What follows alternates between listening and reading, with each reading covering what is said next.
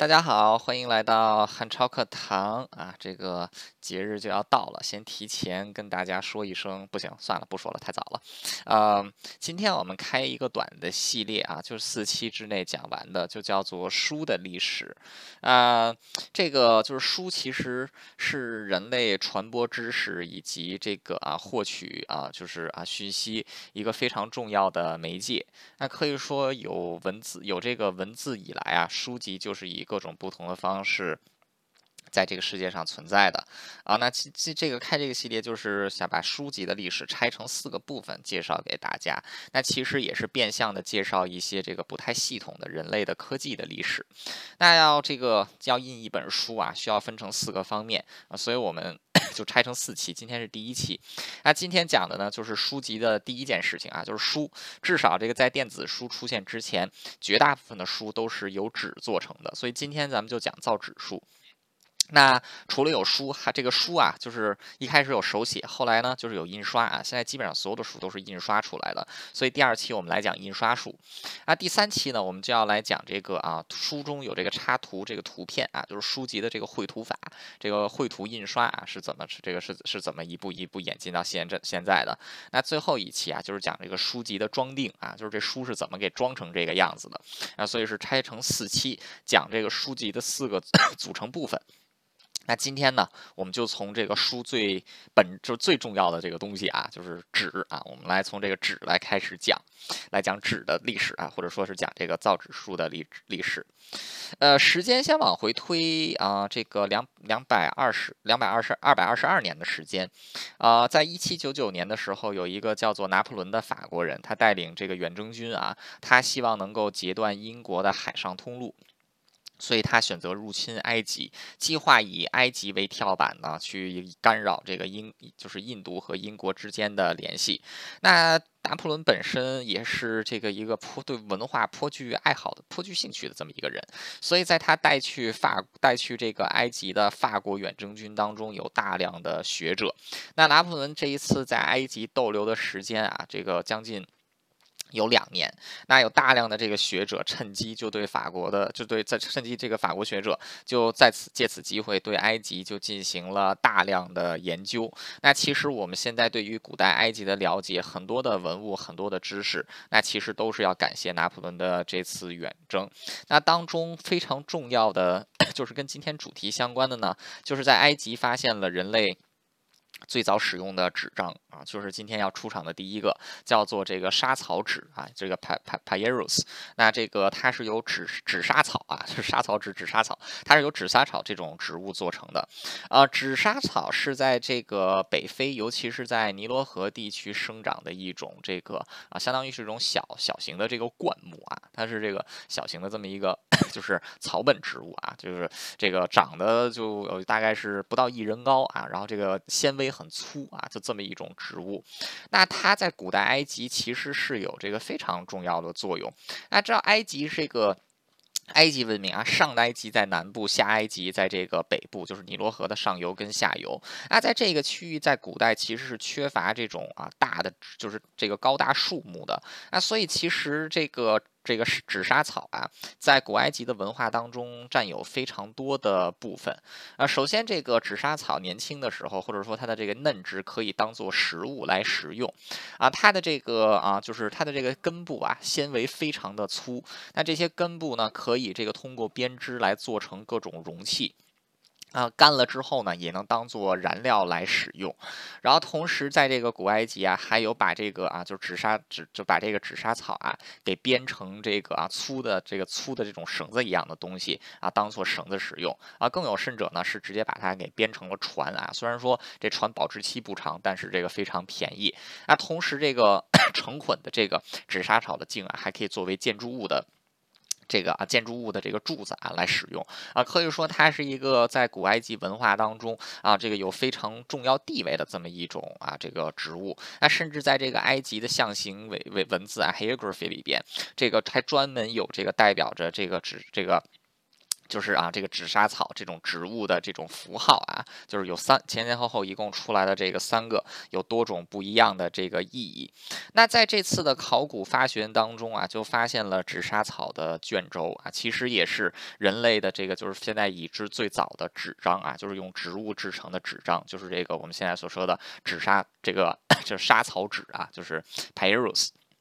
那 papyrus 这个我们现在这个对于它的制作方法，其实并不是从埃及人这里得到的，而是从罗马人这里得到的。那罗马有一个很有名的历史，由罗马啊就是在罗马这个帝国前期有两名很有名的历史学家，一个是老普林尼，还有老普林尼的侄子小普林尼。那老普林尼就曾经写过一部这个叫做啊自然自然历史啊这个 Naturalis Historia 啊这是拉丁语 Naturalis Historia Natural History。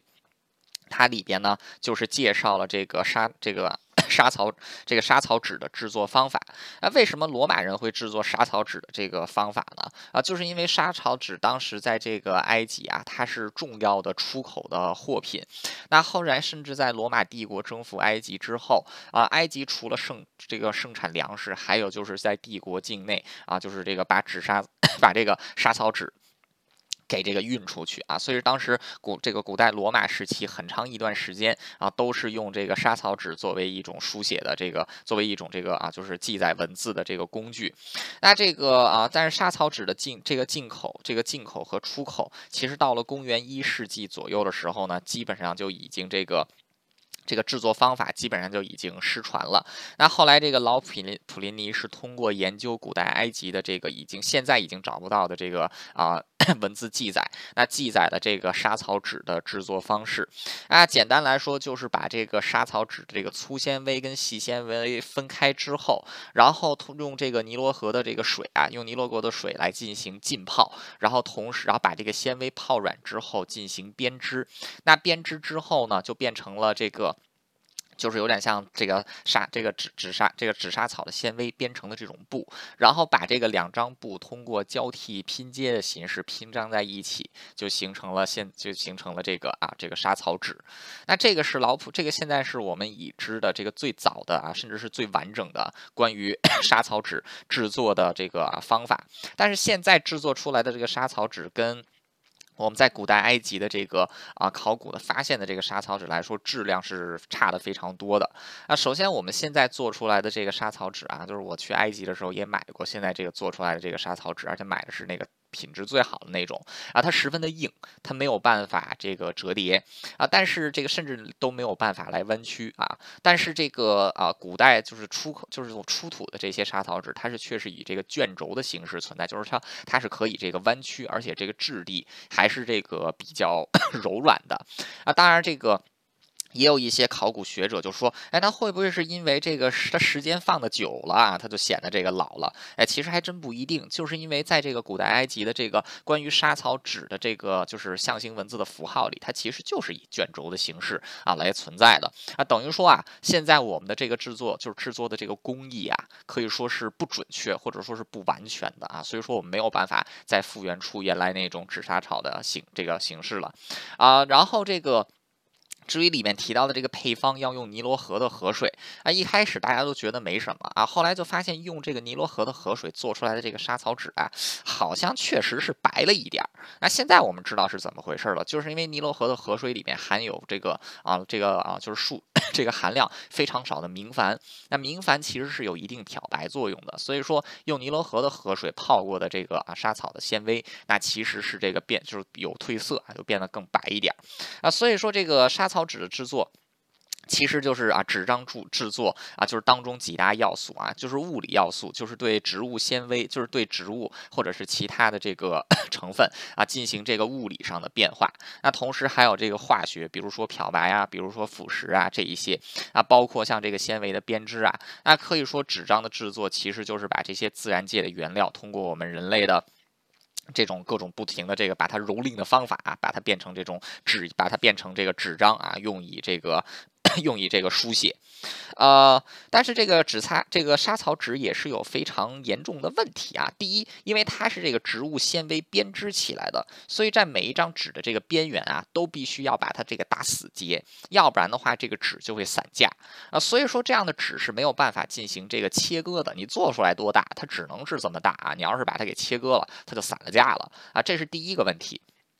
第二个问题啊，它就是再柔软，它这个表面都是十分的这个粗糙的啊。你把这个字写上，字这个写上去、画上去啊，其实这个啊 非常费、非常这个费力啊。而且你万一就是用的这个笔啊，就是用的这个啊鹅毛也好，或者说其他的这个工具啊也好，它要是太利的话，它把这个纤维给割断啊，这张纸也就这个报废掉了啊。所以说，在这个古代先民的。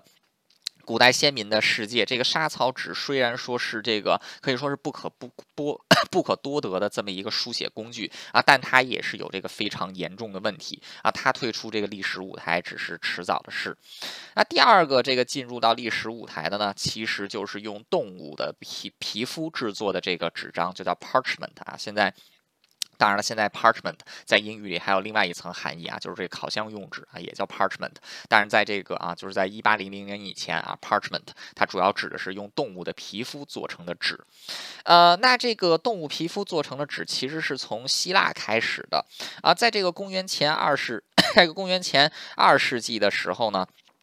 当时西，当时在这个啊，就是现在的土耳其西部的海岸线上有这么一个城邦，叫这个 Pergamon 啊，Pergamon 就是这个，我也不知道这个中文应该怎么翻译啊，反正就这么一座城市。那这座城市当中的这个指这个。执政者啊，他是非常希望能够建成一个这个啊，就是跟这个啊埃及的亚历山大图书馆相媲美的这么一个图书馆啊，因此他就是在整 全这个地中海流域搜集大搜集甚至是抢夺大量的这个卷轴还有书籍，存入到自己的这个。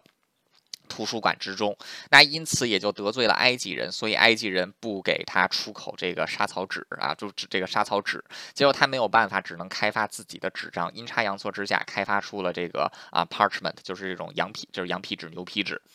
啊，前面这一段是这个现是这个都市传说啊，就是好多人都说是因为埃及不给他出口，所以说他转向这个，所以他他转向这个。转向这种方法啊，转向这个就是研究兽皮，呃，但其实这个故事是非常不准确的啊，就是其实这个当中就是为什么会这个哦，就是尤其是在希腊为什么会改用就是 parchment 而不是再继续用沙草纸，其实也是跟当时的 历史事件有关的。呃，亚历山大大帝在公元前三世，在公元前四世纪的时候，征这个。创立了亚历山大帝国，横跨欧洲、亚洲、非洲。那这个埃及，还有现在的这个中东地区，包括希腊啊，然后再到东边一直到这个印度河流域，都是帝国的范围。但是亚历山大死大帝死了之后，帝国迅速的分裂啊，在中东地区主要是分成了两个这个大的国家啊，一个是在埃及的托勒密这个托勒密王朝，其实就是当时啊亚历山大的这个。手下的重要重要将领啊，托勒密他继承的这一部分叫托勒密王朝，它其实是个希腊化的埃及王朝啊，在北边的这个就是。这个塞琉古王朝啊，塞琉西亚王朝，它是由亚历山大的这个啊重要的这个将领啊安条克啊安条克继承的。那这两个虽然说这个四个，当然西边还有这个马其顿啊，还有这个继业者希腊王国啊，但是这个啊这四个国家其实就是陷入了无尽的征战当中啊，因此，然后尤其是在中东地区，这个埃及和。就是这个波罗密埃及，还有这个塞琉古王国，其实是打的这个非常的凶残的啊，前前后后打了有六次战争啊，统称六次叙利亚战争啊。到了第六次叙利亚战争的时候，当时这个 塞琉古塞琉古帝国这个最。可以说是这个最这个最杰出的将领啊，这个安条克三世，那他是一路打到了这个埃及的首都，那甚至是把这个埃及给占领。但是当时罗马 共和国已经崛起，那罗马他是急需，他是这个需要埃及向他出口粮食，那因此埃这个他也罗马也是不希望看到这个埃及被这个啊买这个塞琉古王国给鲸吞掉，所以说当时罗马通过外交上的压力，逼迫安条克。这个啊，三世撤回到了这个塞琉古，然后托勒密王朝复辟，啊，第六次叙利亚战争可以说是无疾而终。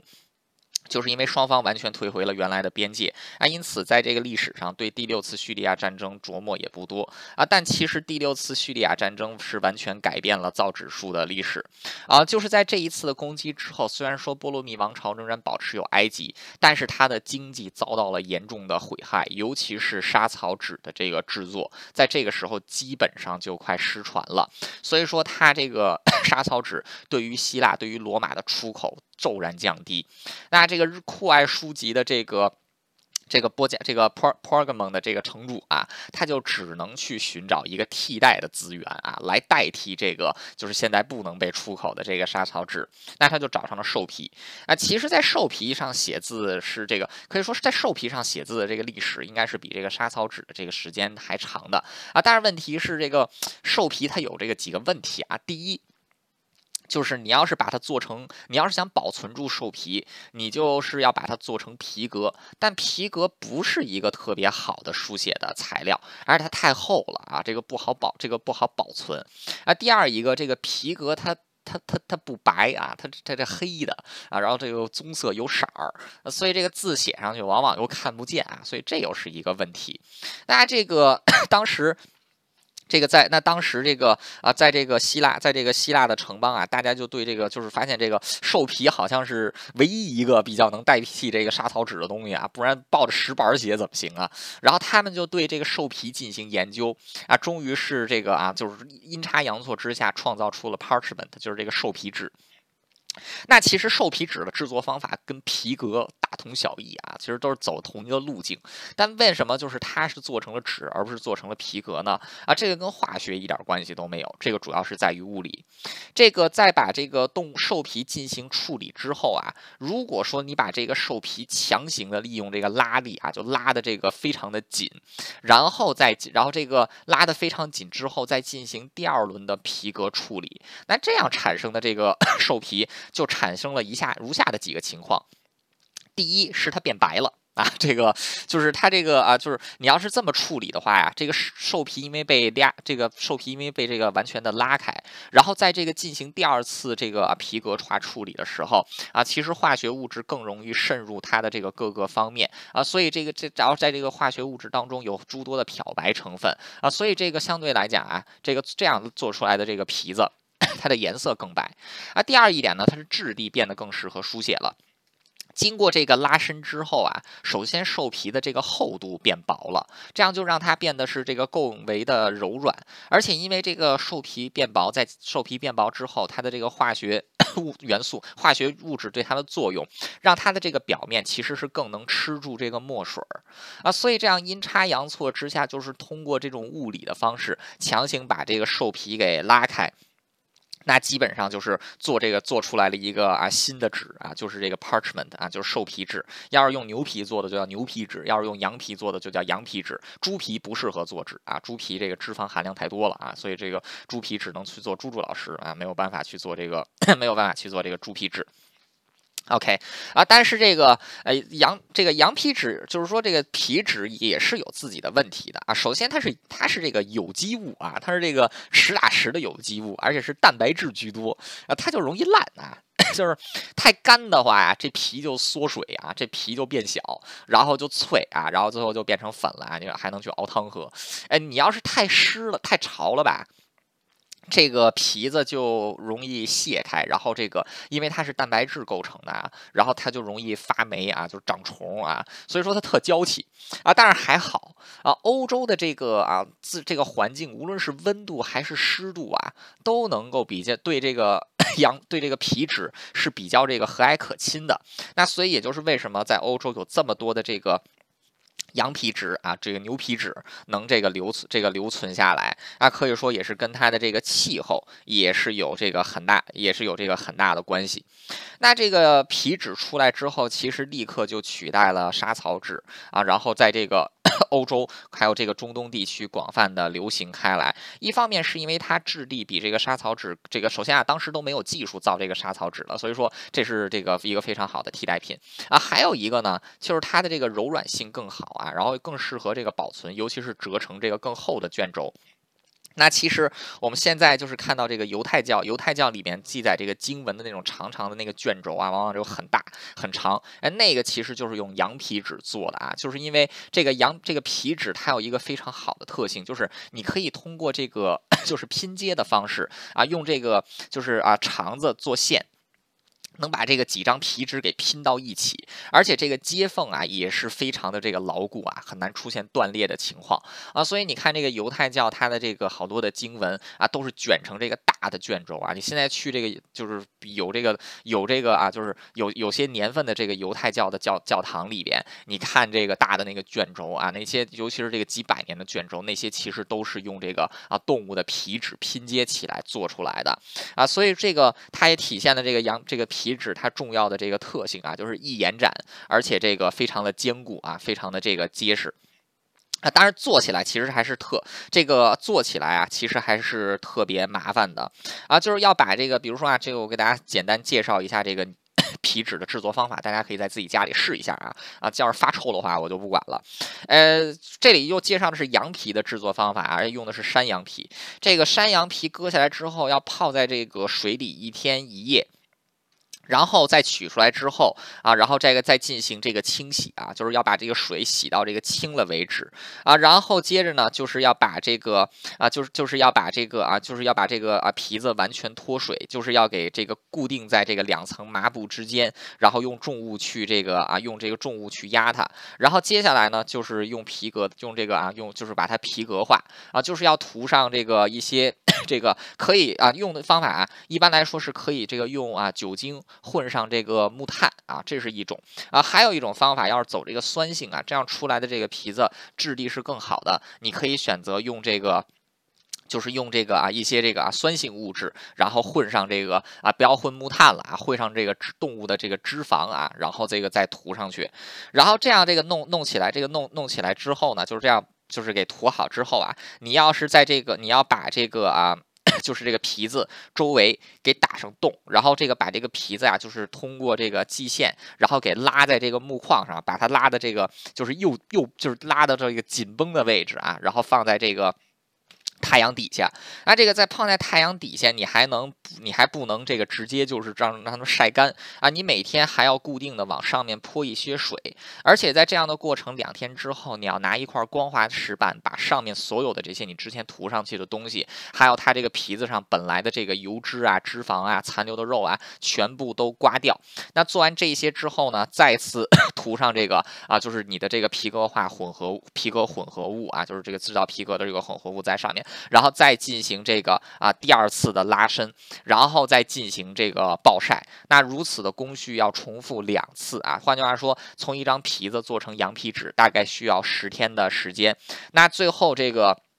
如果说当中啊，就是你能把这个皮子给顾好，那你恭喜你，你就做成功做出来了一张这个羊皮纸啊，成功成功的这个做出来了。那其实这个 皮子皮纸啊，它也是分从不同的等级的啊。最好的这个皮这个羊皮纸啊，最好的 parchment 叫这个。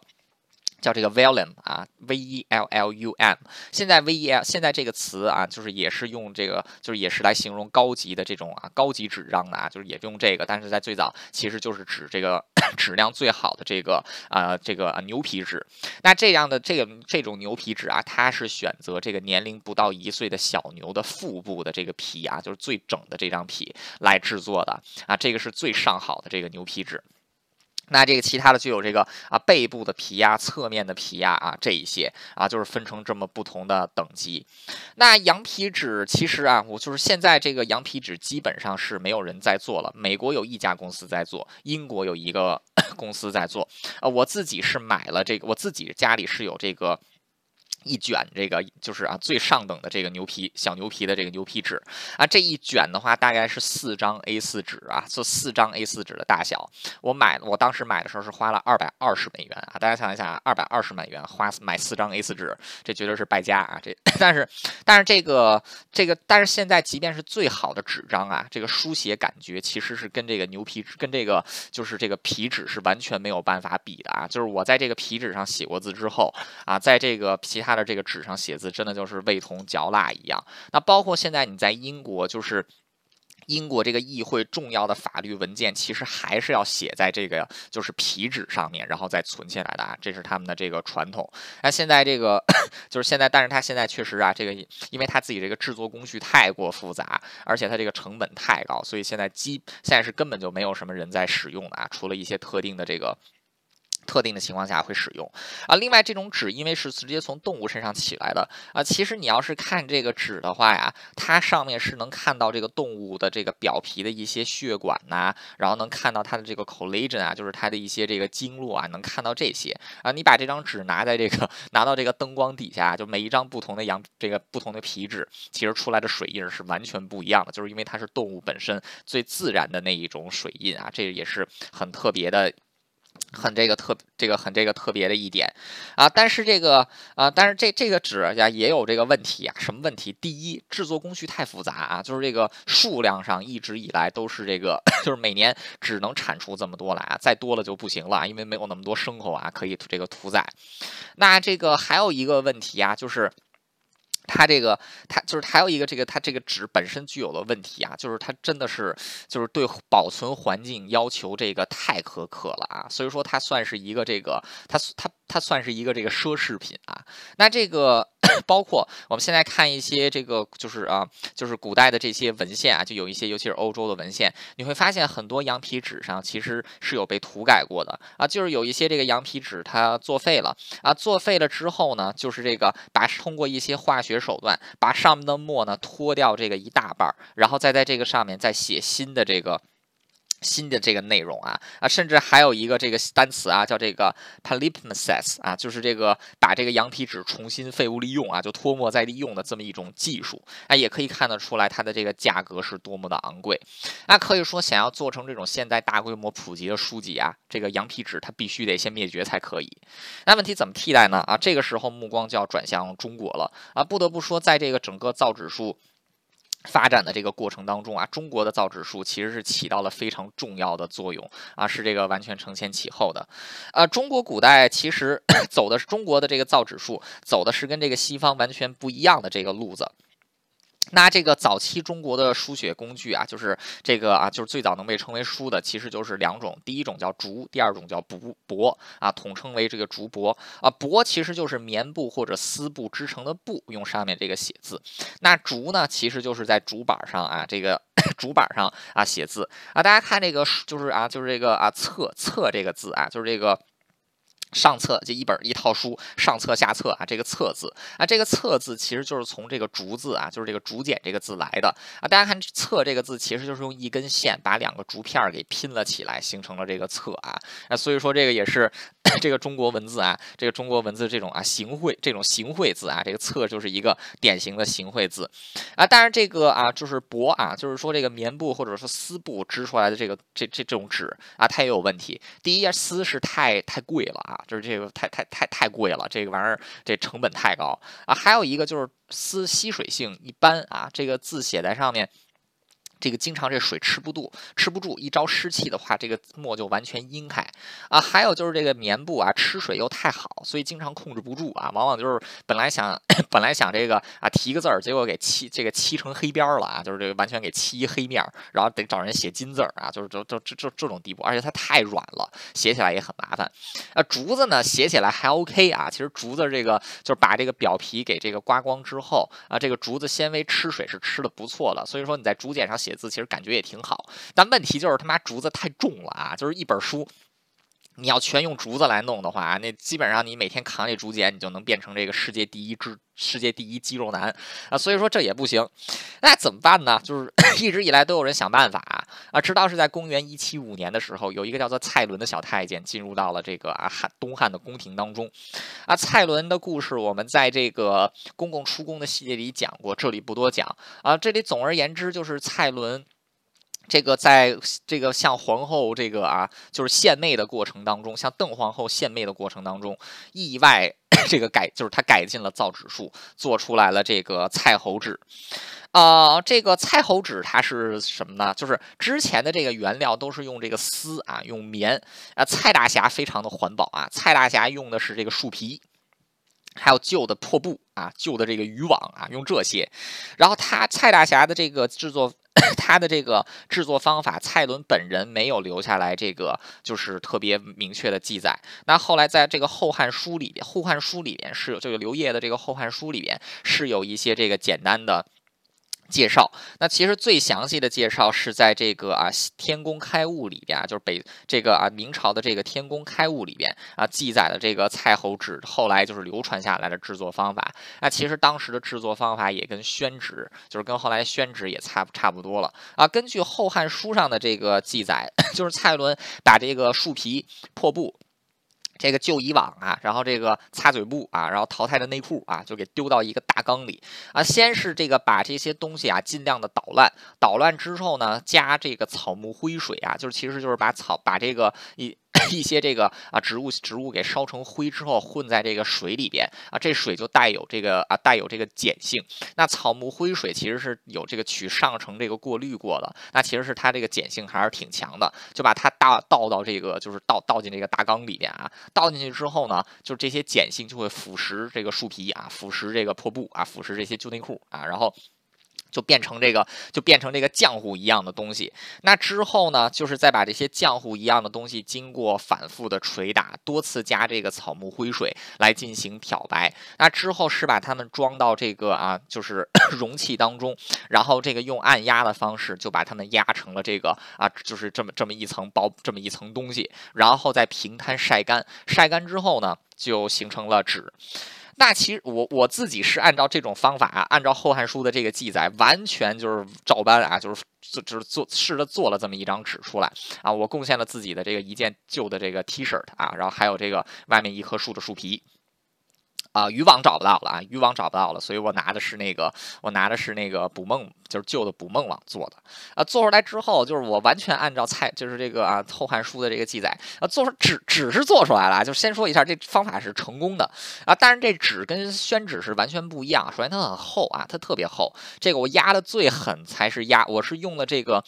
我当时我当时怎么压的呀？我是那个自己发现自己的力量不够啊，我是去这个。离我这儿不远的那个铁匠铺啊，就是用他的那个打铁的那个，就是那个机器驱动的锤子，把两个木板是给生生砸在了一起啊。即便是砸成这个样子啊，它的这个厚度啊，就那张纸的厚度也有。四毫米啊，就四毫米的这么一张这么一张纸啊，当然是可以在上面写东西的啊，所以说还是这个挺成功的。啊可以说蔡伦最早造出来的这种纸啊，应该跟我造出来的这种纸是差不了太多的啊，但是啊，它却有几个非常明显的优势。第一，成本太他娘的低了。之前是用丝绸、用棉布，现在是用这个 树皮、破渔网和这个旧衣服啊。那可以说这个是废物利用啊，环保资源，这是人类的第一个环保发明啊，就是蔡侯纸，人类的第一个环保发明啊。第二一个啊，就是相对于这个啊，无论是相对于羊皮纸的制作，还是相对于之前这种沙草纸的制作啊，它的这个工序虽然复杂，但是成本并不高啊，因为从始 至终。虽然说用七十二道工序，但七十二道工序基本上三天之内就能完成啊，最后这个纸就出来了啊。沙草纸的话，这个制作周期要这个将近一个月的时间啊。你这个这个动物的这个皮纸至少要十天的时间。啊所以说，这个中国当时造出这个蔡侯，就蔡伦啊，阴差阳错之下造出来的这个蔡侯纸，可以说是这个这个对人类影响深深远啊。它是相当于解放了这个人类的书写工具。那后来经过这个不断的。改进，在中国就变成了这个比较成熟的造纸术啊，其中最有名的就是这个。宣纸，那宣纸的制作流程其实跟蔡侯纸的这个制作流程也是大同小异的啊。比如说这个宣宣纸当中的一个蔡侯纸没有用到的材料就是竹子啊，就是把这个竹子纤维给泡烂之后，再加上树皮呀、这个麻布啊、旧渔网，然后这个捣碎，然后这个煮烂之后呢，然后这个 加入草木灰啊，或者是其他的碱性的这个溶剂，然后这个再进行再一步的这个分解，然后紧接着呢，就是把这个分解出来这种原始的纸浆进行漂白。之后啊，然后这个倒入这个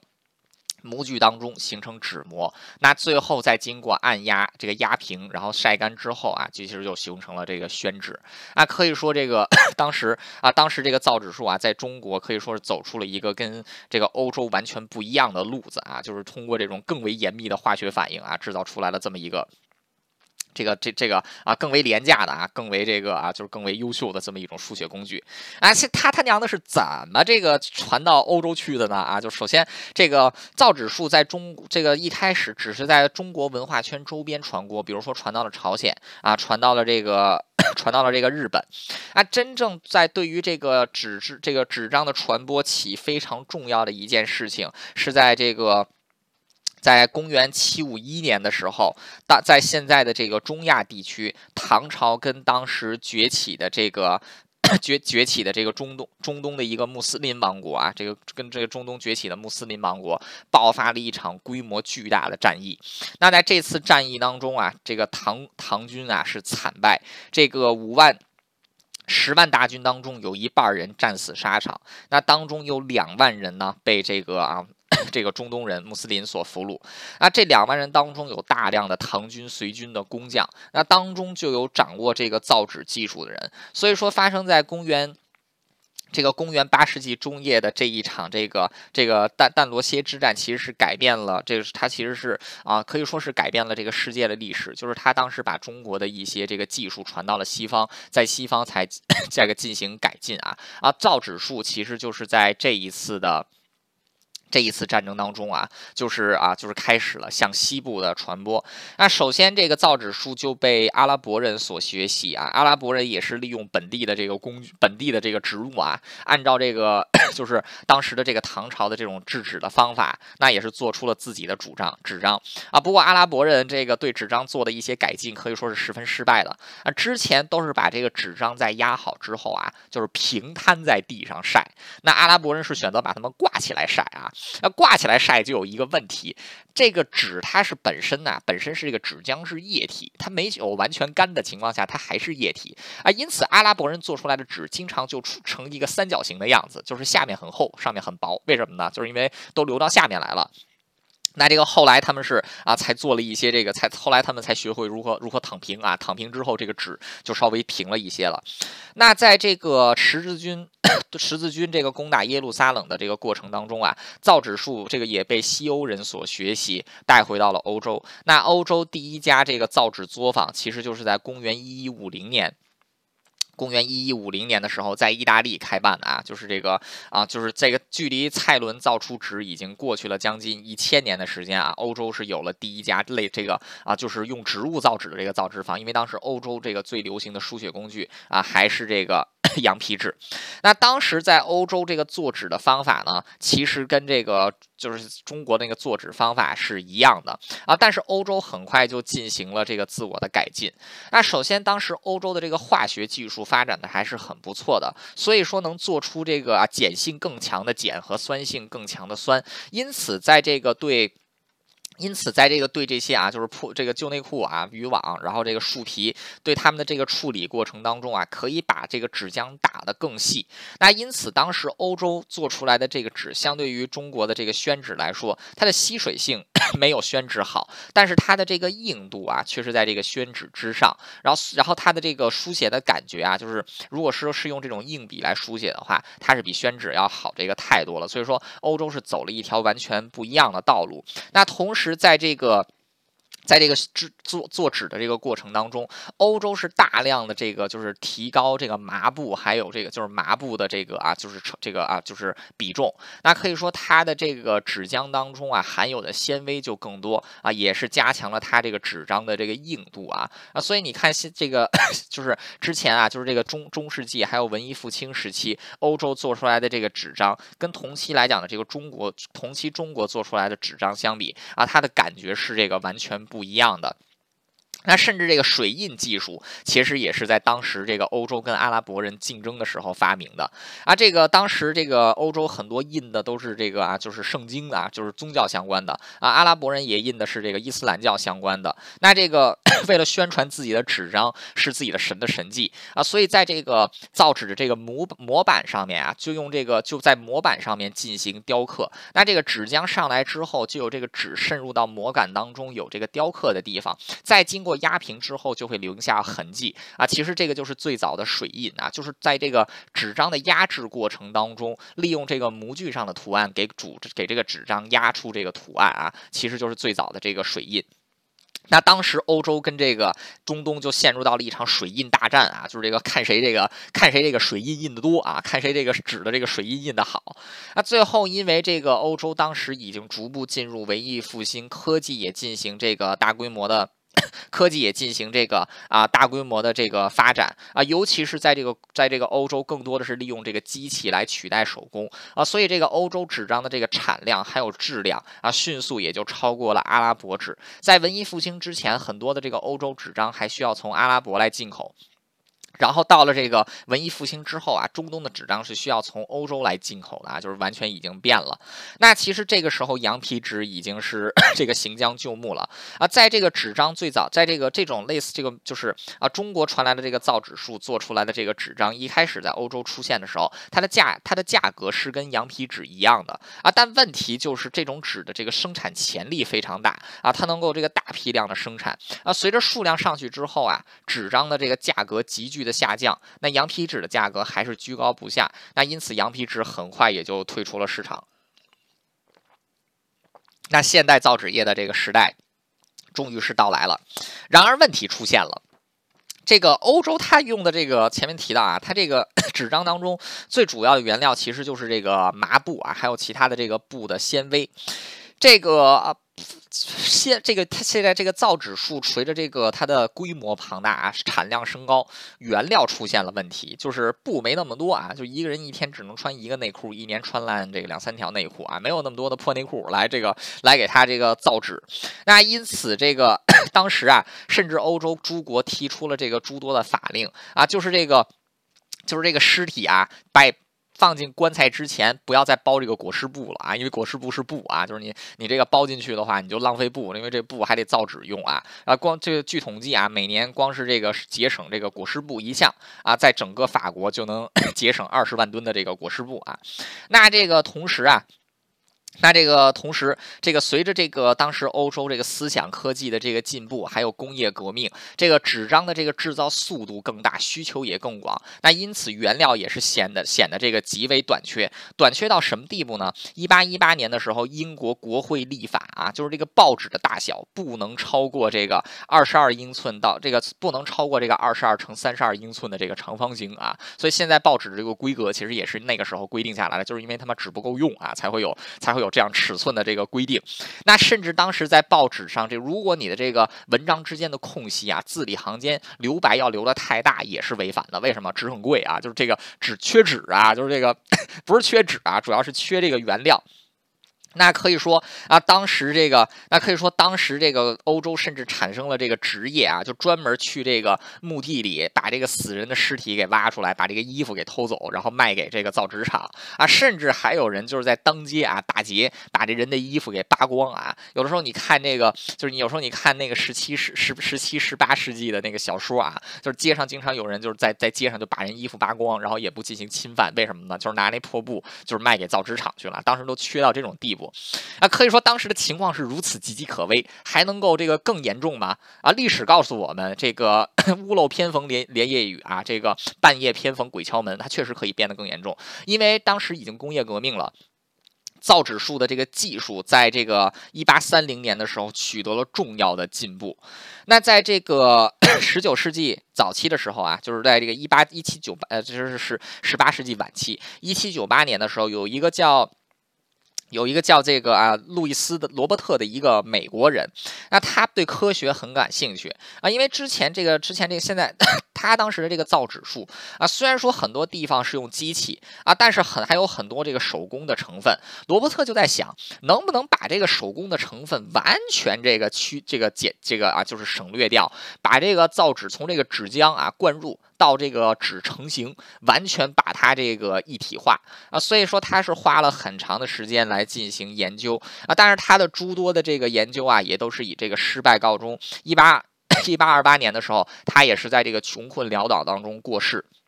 啊，但是他的这个技术却被世人所这个重视。就在罗伯特死后两年，在一八三零年的时候，那当时另外这个另外的几个美国人啊，就是把这个罗伯特的这个技术进行了改进，做出来了世界上第一台一体化造纸机，就是把纸浆灌入之后，它自动的进行这个 就是啊压制，然后这个烘干啊，然后用这个加热的方式烘干，然后卷成这个大的纸卷儿。所以我们现在看到这个造纸厂出来的这个纸都是成大纸卷儿状啊。其实就在一八三零年的时候，这个技术就开始了。在一八三零年这项技术 开始这个发行的时候。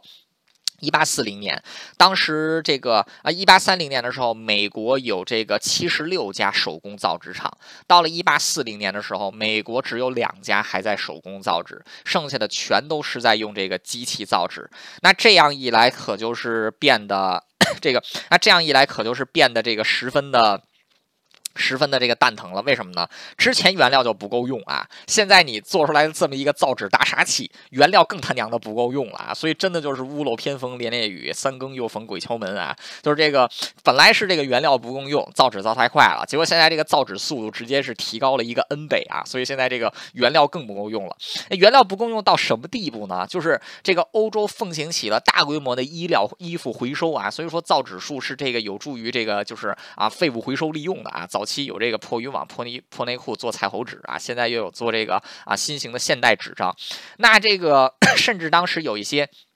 在这个其他地区出土的这个木乃伊啊，因为都皮革化了，甚至是把这个木乃伊啊，就是丢进这个造纸的这个工厂里，把木乃伊给做成这个纸啊。这个在历史，这个在这个当时法国、英国都是有这样的情况啊。但问题就是这样的情况它不能待太久啊，这个实在是。实在是这个，就是这个供不应求，怎么办呢？那就有人就这个时候啊，这个时候就有一个这个啊，有一个就其实早在这个十七世纪一八这个一六八四年的时候，有一个叫这个 Edward Lehoy 的一个英国人啊，他就在想，现在我们的这个成分啊，这不是英国人，这他娘的是山东人。这个我们我们现在这个纸的这个成分啊，我们现在这个纸的这个 原料，包括树皮、旧衣服，还有这个大量还有这个麻布啊，还有这个有时候有破渔网，这个。树皮就那么一层，能不能拿树来做纸呢？就把树给捣碎啊，然后做成纸，然后这个。但他这个一开始就想什么树呢？啊，他就在想，哎，树不是太好，还是用这个石棉吧。啊，石棉是一种现在也是常见的装修材料啊，不过吸入肺部会这个导致肺癌。那他当时 就说能不能拿这个石棉来做纸啊？他确实是做出来的这个石棉纸啊，但做出来的这个纸跟粉笔一样的脆弱，所以也是以这个失败告终啊。但是这个其实就是启发了后面的这个很多人。那其实，在从十九从十八世纪一直到十九世纪。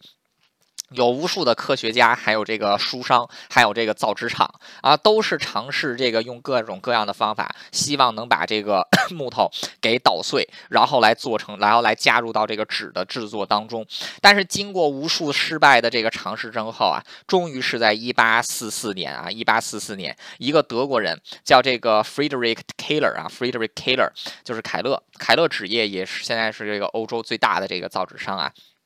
那他这个啊，这个凯勒呢，他就是这个，就对这个当时的。就是已经有的这个，就是造纸术进行了改进。那首先也是要感谢当时化学工业的发展。那凯勒是把非常多的这个新的化这个新的这个廉价的化学产物用于他对于这个木头的研究当中，终于是在一八四四年成功的把木头打成了浆糊啊，变成了这个纸浆。那至此，这个可以说是蔡伦制造出 蔡侯纸以来，人类在造纸业的第二个伟大的进步，就是改变了这个。纸本身的成分，那之前都是要用这个废物利用回收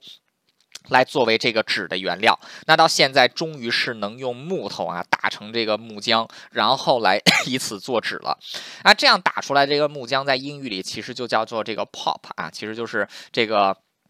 这个纸浆啊，就是木屑啊，木屑纸浆啊，就是这种 pop，就是这个木沫的啊，这种意思。那我们现在看，之前有一部很有名的电影叫这个 pop fiction 啊，低俗低俗小说。这个 pop fiction 在英语里真的就是低俗小说的意思。为什么叫 pop fiction 呢？就是因为这个纸浆啊，就是把这个木头打成这个碎木纸纸碎木纸浆之后啊，它这个还需要多种不同的工序才能变成这个比较洁白的纸张啊。当然了。凑合用的话也是可以的，但凑合用出来的这种纸呢，质量就非常的烂，非但是也非常的便宜啊，所以当时有一些廉价的书，还有一些连这个报纸，都是用这个初期的这种 pulp paper 啊。做成的。啊，当时这个有一些这个花边杂志啊，花花边杂志，这个还有一些花边的这个 报纸，花边的这个出版商。啊，因为是这个所谓的不登大雅之堂啊，它这个就是也不能用高雅的纸，只能用这种廉价的纸，就是这种 pop paper，所以他写，所以这种纸出来的东西啊，就是 pop fiction 啊，就是这种这个就是所谓的这个啊烂纸浆小说啊，其实就是低俗小说啊，其实这个也是跟造纸业这个相关由来的。啊，那这个造纸业可以。所以说，在这个从一八四四年这个木浆这个木头被打成纸浆之后啊，基本上就维持了我们现在的这个造纸业的模式啊。之后唯一一个做的比较大的改进呢。